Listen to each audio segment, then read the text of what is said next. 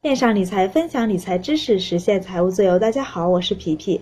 上篇说了第一个阶段，今天来说说第二个阶段。经历了盲目跟从后，开始学习股票的 K 线图啊，各种指标，什么 KDJ、MACD、OBV 等，看各种投资方法，参加各种网上的学习班、培训班，看各种投资的书，目的是想要得到一种百分之百准确的方法。当寻找到一种方法。用几次挺好的，当出现一次错误，觉得不行了，又换成其他的一种操作方法，来回反复的去调换。有的是利润拿不住，见到一点就赶紧卖掉，亏损了却很安心，感觉早晚都能涨上来，放着吧。这一阶段有一定的投资经验，但是投资心态还是不平衡、不稳定、不成熟，容易激动追涨。知识呢会积累的比较多，各种知识鱼龙混杂。没有一个统一的协调，有的时候感觉很乱。刚开始操作的时候用了这个指标选股，并且买入，持有一段时间，发现某个指标走坏了，但是其他的指标表现的又很好，很矛盾，不知道该卖啊还是该留着。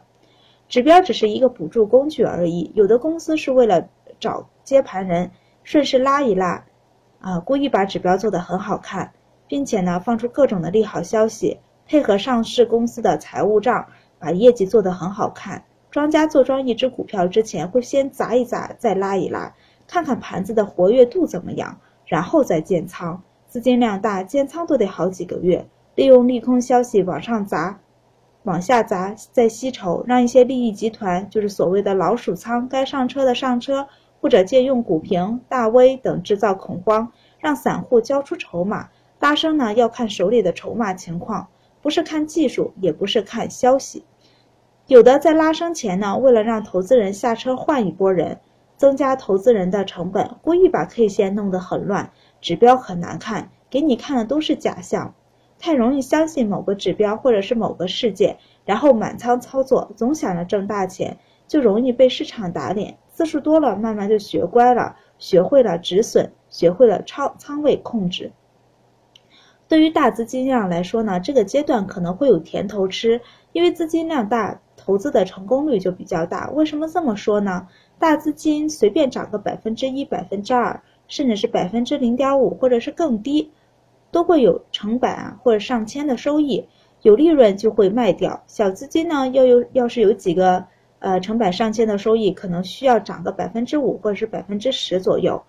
随便呢，根据一两个指标买进后，涨个百分之一或者是百分之二的概率，要远远大于涨百分之五。或者是百分之十以上，所以大资金还是占了便宜的。但这种操作仅仅只是在资金量上，并不代表就会玩了。第一个阶段和第二个阶段这两个阶段就会淘汰很多人，而好不容易活下来的人就会继续进阶之路。今天就分享到这儿，如果你喜欢，可以分享给你的朋友。有什么想法，也可以在微信公众号“皮皮爱理爱财”上留言讨论。文章下面的留言功能也开通了，可以畅所欲言。你可以不认同我的看法，我们可以一起讨论，一起成长。希望有更多不同的声音。投资的道路上，希望结识更多志同道合的朋友。